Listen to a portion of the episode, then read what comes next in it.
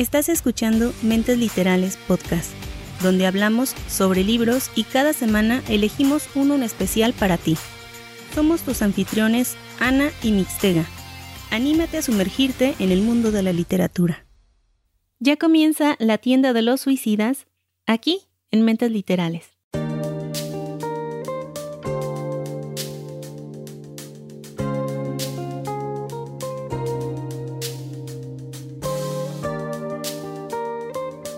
Hola, hola, ¿cómo están? Espero se encuentren muy bien en esta nueva semana, en este bonito domingo. A los que nos escuchen el domingo, por lo general nos suelen escuchar el, el lunes por la mañana, camino al trabajo. Saludos a todos ustedes, que tengan un excelente día y un bonito inicio de semana. El día de hoy me voy a encontrar sola en micrófonos, Mixtega no me va a poder acompañar. Por cuestiones de trabajo, le mando un beso muy muy grande y él ya podrá conocer esta historia en el proceso de edición. Así es que el día de hoy les voy a traer esta historia titulada La tienda de los suicidas del autor Jean Tulé. Y la forma en que este libro llega a mí es un tanto curiosa. Estaba leyendo otro libro, totalmente distinto, y en este libro mencionan, o más bien uno de los personajes del libro recomienda a otro personaje esta lectura. Yo iba haciendo anotaciones de los libros que se iban mencionando. Suelo hacer eso o suelo tomar captura para que después no se me olvide y después voy a Goodreads, a iBooks, a diferentes lugares o sitios para enterarme de la reseña, de la calificación de los libros, de los comentarios buenos o malos que haya acerca de la historia. Y me llamó la atención este libro, porque es distinto.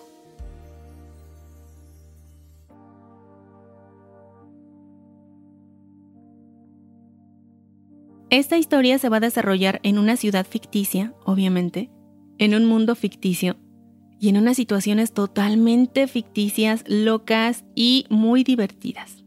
La historia se va a desarrollar en la tienda de los suicidas, tal cual así se llama esta tienda, que como su nombre lo indica es una tienda en donde se vende material para los suicidas, así como ustedes lo oyen.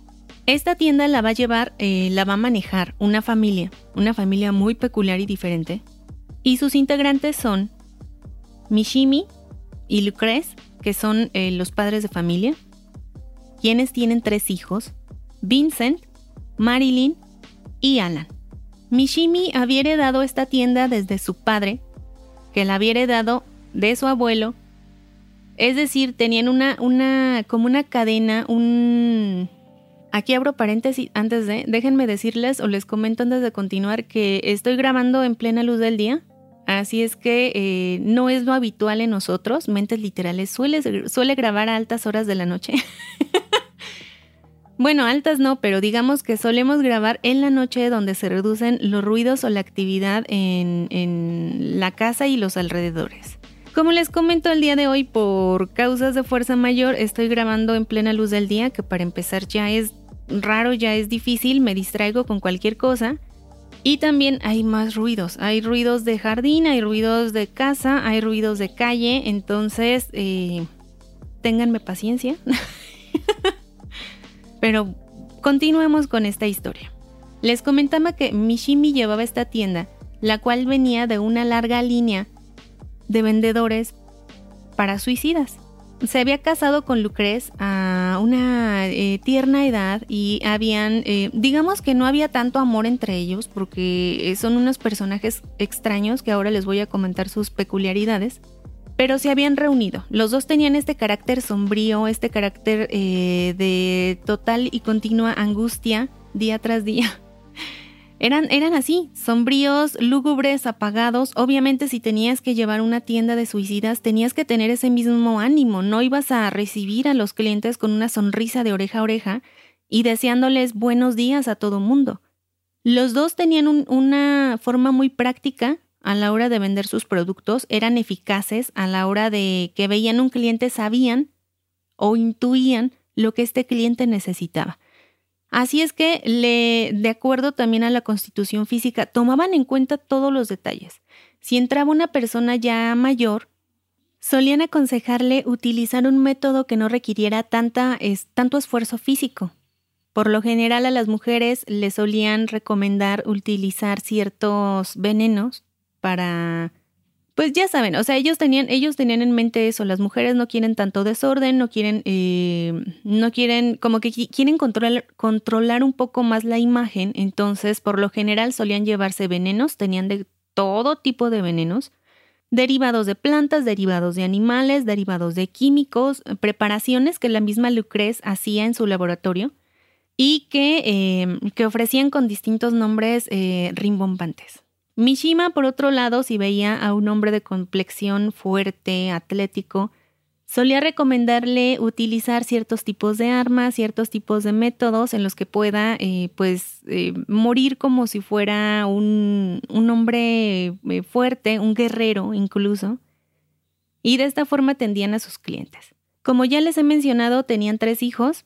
Vincent, que era el mayor, y que sufría fuertes dolores de cabeza, por lo general siempre tenía migrañas, siempre iba eh, de un lado para otro con una, una venda atada en la cabeza, apretada fuertemente porque era lo que lo controlaba de los dolores.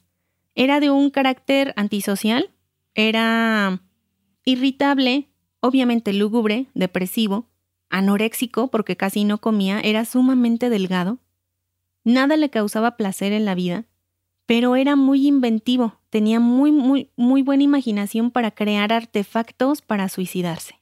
Así es que la labor de Vincent era crear cosas. Él se encontraba en la parte de arriba de la tienda creando, ya fueran eh, pancartas, ya fueran em, eh, ciertos métodos o máquinas para hacerse eh, la suicidación. o eh, todo tipo de artimañas y cosas que él pudiera utilizar en el negocio. Pero no le gustaba interactuar con las personas. Entonces, Vincent en, el lado creativo de la, de la empresa. Marilyn, por otro lado, era una joven que estaba pasando justamente en la etapa de la adolescencia a la juventud más o menos, digamos en esa edad entre los 15, 18, 15, 20, por ahí. Y era em, era sumamente igual deprimida, no le gustaba su aspecto físico, ella se consideraba una mujer fea, deforme, se describe de forma muy, em, pues muy, muy extraña porque ella dice eso, o sea, ella se veía mal, el color de su piel, su aspecto físico, la proporción de su cuerpo. Obviamente no tenía amigos ni amigas y tampoco eh, pues ningún galán por ahí. Era como una, una un hasta cierto tipo fem fatal, ¿no? Ella quería participar activamente en el negocio y se encargaba del cuidado de los venenos de esa área de, la tienda, pero quería participar más. De hecho, lo que ella siempre decía era que no encontraba su lugar dentro de la tienda. Ella quería participar, pero todavía no sabía cómo o de qué forma llevar a cabo su, su participación activa. Y esto nos lleva al pequeño Alan. Alan tiene 11, 12 años más o menos, es el hijo menor de esta familia, tan extraña, y curiosamente es el dolor de cabeza de todos los integrantes de la familia. Porque, al contrario que todos ellos, Alan es un niño feliz, es un niño contento, súper positivo, que desde el primer día en que nació estaba alegre, contento y risueño.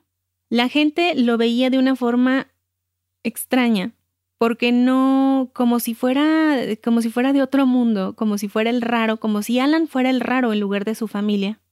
Ya desde pequeño, desde que iba en kinder, había causado conmoción y espanto en su familia cuando un tía, que venía de regreso del kinder, les trajo de regalo una casita con un sol.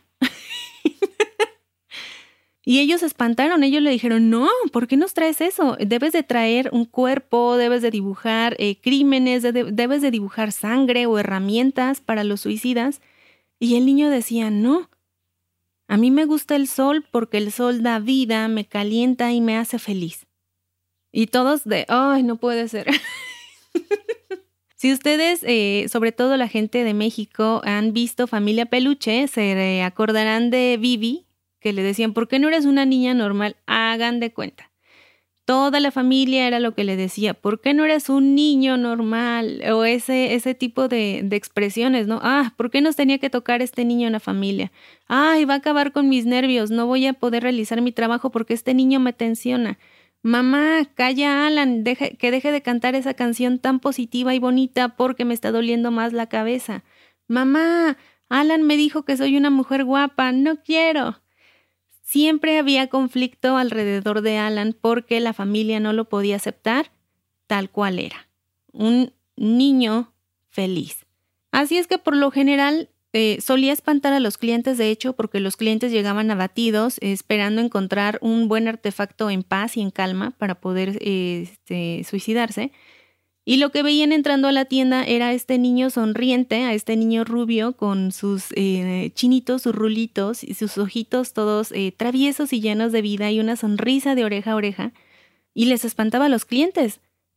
Y los papás no podían creerlo, así es que por lo general solían em, Solían tenerlo en una esquina del negocio, como tipo castigado, viendo hacia la pared, y le pegaban una cinta en la, en la boca porque el niño no dejaba de sonreír, o sea, aún bajo la cinta se veía que el niño estaba sonriendo, y arriba de la cinta le ponían o le dibujaban una carita triste. Pero Alan no era triste. Alan era muy positivo y a pesar de todo le gustaba su familia y los quería y todos los días se los hacía saber. En cuando estaban cenando en la, en la noche todos juntos, solía agradecerle a su mamá y eh, decirle que la comida le había quedado muy rica, que era exquisita la comida de ese día. Y la mamá lo volteaba a ver con ojos de otra vez ya va a empezar. Y le decía, no, estás mal, a mí no me gusta cocinar, yo solamente metí la carne, unas cuantas cosas vegetales que tenía en el refrigerador, lo metí todo al horno y de hecho estuvo a punto de quemarse. Y Alan todavía ensanchaba más la sonrisa y le decía, es que te quedó delicioso, mami.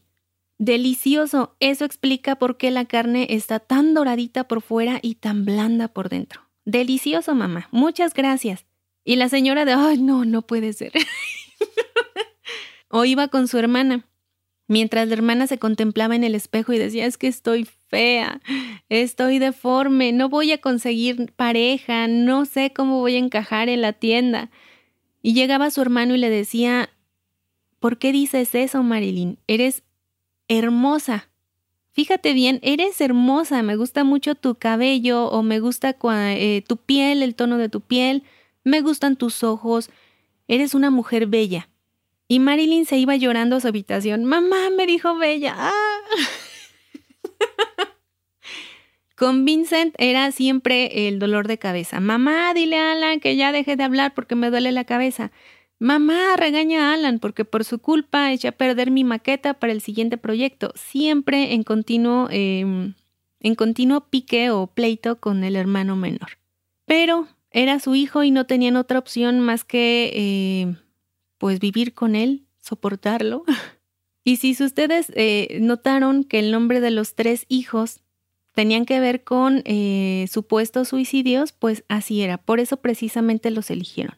Vincent recibe su nombre por Vincent Van Gogh, Marilyn por Marilyn Monroe, que ya después, esto, este libro fue escrito en, ay, no tengo el, la fecha aquí, pero ya es bastante antiguo el libro, ya tiene sus años, y Alan por Alan Turing. Y de hecho tenían tantas esperanzas y tantas eh, emociones por este nuevo bebé que en cuanto nació y le pusieron el nombre de Alan, incluso crearon un método de suicidio pensando en su hijo y precisamente en Alan Turing, que era eh, vendiendo una, manzana envenenada y después eh, vendiendo también como si fuera combo un, un caballete para que pudieran em, para que pudieran pintar la manzana. Y una vez que terminaban la pintura de la manzana, ahora sí la mordían, esperaban el efecto del veneno, fallecían, y la pintura, la pequeña pintura que ellos habían hecho, la firmaban y la donaban a la tienda de los suicidas. Así es que la tienda de los suicidas tenía una completa exhibición de manzanas en diferentes técnicas de sus anteriores clientes. Así es que mientras Alan va eh, influyendo en su familia, al principio les va poniendo los, los nervios de punta, pero conforme pasa el tiempo empieza a influir positivamente en algunos de ellos. Y no solamente en su familia, sino también en algunos de los clientes que entraban a comprar cosas. Por ejemplo, Marilyn, después de recibir un regalo, una mascada de parte de Alan, una mascada blanca que era de tela muy suave y que le dijo Alan que, que era para resaltar su belleza, Marilyn se empieza a notar por fin en el espejo y empieza a olvidarse de las imperfecciones que ella tanto notaba y se empezó a dar cuenta que en realidad era una mujer bella, que era exuberante, que tenía eh, lo que ella veía como defectos, ahora los veía como virtudes, lo que antes le daba eh, vergüenza de su cuerpo, ahora lo resaltaba, lo realzaba, porque sabía que eso era lo bonito de su cuerpo, se empieza a aceptar tal cual es. Y ahí tienen que un día en que el em, distribuidor de, de cosas para suicidas, porque de hecho existían, unos señores que llegaban y les decían, eh, oye, tienes muy bajo tu surtido de venenos, ¿cuántos te doy? o ¿por qué no vendes animales, animales exóticos que puedan eh, también contribuir al suicidio? Y le decía a Mishimi, no, no, no, animales no queremos vender porque ya nos ha pasado que hemos vendido, eh, no sé, por ejemplo, víboras que son sumamente venenosas y nuestros clientes en lugar de, encontrar la muerte con estas, con estas criaturas, lo que hacen es encariñarse con ellas, les ponen nombre. Y de hecho han regresado hacia la tienda, hacia nosotros y nos han presumido la mascota, nos han dicho que se han encariñado tanto el animalito como ellos y ya no les hace nada. Entonces decían, no quiero animales, dame tanto de veneno, dame tanto de cuerda, porque últimamente ha estado de moda que la gente se cuelgue, dame... Eh, otro surtido de, combo para hacer el... Ah, se me fue el nombre. una técnica que se clavan un cuchillito en el vientre y, después se. Ay, no me acuerdo cómo se llama. es que precisamente empecé a escuchar ruidos afuera y se me distrajo la ardilla. Y en uno de esos días en, que estos distribuidores están ahí, les llevan una total novedad a la familia. Les dicen que con una inyección que va el que se aplica cualquier persona convierten a la persona en algo tóxico que puede matar incluso con un simple beso. Así es que los papás, Mishimi y Lucrez, se dan cuenta que es el regalo perfecto para Marilyn. Así es que para el día de su cumpleaños, creo que para el cumpleaños número 18, le ponen esta inyección, convirtiéndola así en una mujer tóxica, en una mujer eh, pues venenosa, y en la nueva atracción de la tienda de los suicidas, besos que matan. La ponen en el área de venenos, en la que ella siempre se había desenvuelto, y ponen el beso mortal a una cantidad, no sé, una cantidad X, ¿no? Asegurando que con un solo beso los hombres van a encontrar la muerte. Y se vuelve súper popular y hay filas y filas y filas de hombres que esperan la muerte de labios de Marilyn porque obviamente Marilyn empieza a vestirse de forma diferente ahora que ha aceptado su belleza tal cual es. Y empieza a llamar la atención de todo el mundo, entonces tenía un montón de enamorados que estaban dispuestos a pagar por un beso de ella, y los papás estaban encantados, Marilyn estaba encantada, Vincent estaba creando cosas, y Alan seguía con su positivismo, cambiando a los demás. Empezó también a influir tanto en la mamá como en el papá, Ay, no sé qué tanto más contar de esta historia porque está muy buena, pero eh, la historia en realidad es muy corta, es un libro pequeño, pero está, está diferente, está te distrae, te da un buen rato de lectura, pero no quiero meter spoiler en esta historia. De igual forma como ve influido en Marilyn, empieza a influir positivamente en Vincent, diciéndole que es un gran artista, que no se detenga, que haga cosas que a él le gustan. Con su mamá lo mismo, le dice, es que cocinas delicioso.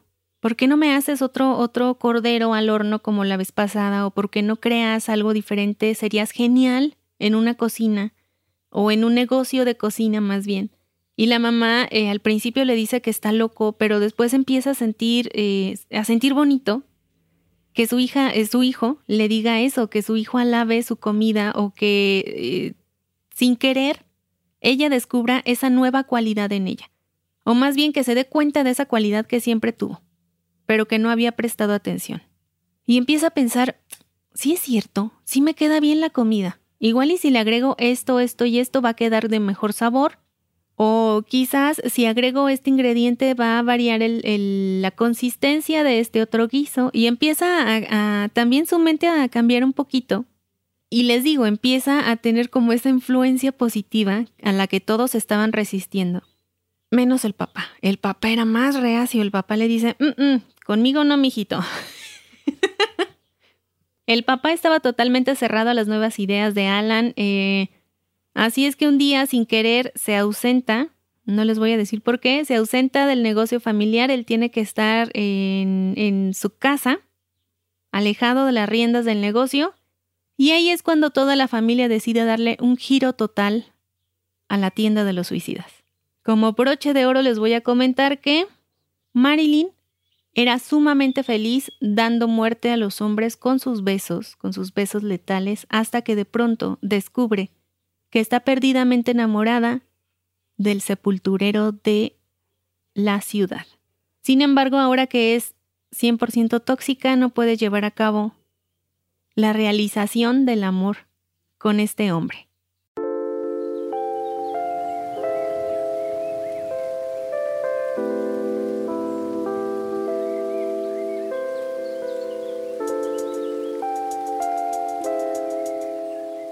Muchas cosas todavía quedan por resolverse y por descubrirse en la tienda de los suicidas. Espero les haya gustado esta recomendación. Es un libro muy divertido, es un libro diferente, en, les repito, en un mundo diferente.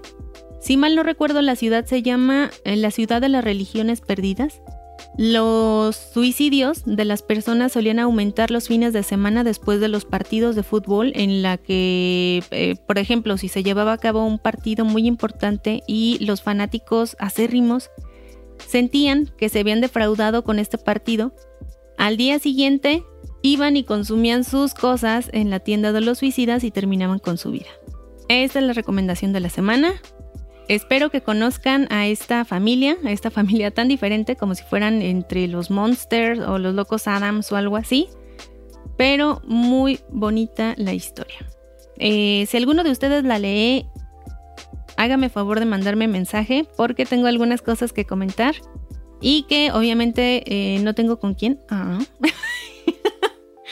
pero si se animan, si la terminan y quieren comentar el final de la historia, adelante, me mandan mensaje con, con total libertad para platicar juntos acerca de esta historia. Em, pues nada, esto sería todo por parte de la reseña. Los esperamos la próxima semana con nuevas historias. Recuerden seguirnos en todas nuestras redes sociales, en mentesliterales.com y en Facebook, Twitter, Instagram, igualmente como Mentes Literales.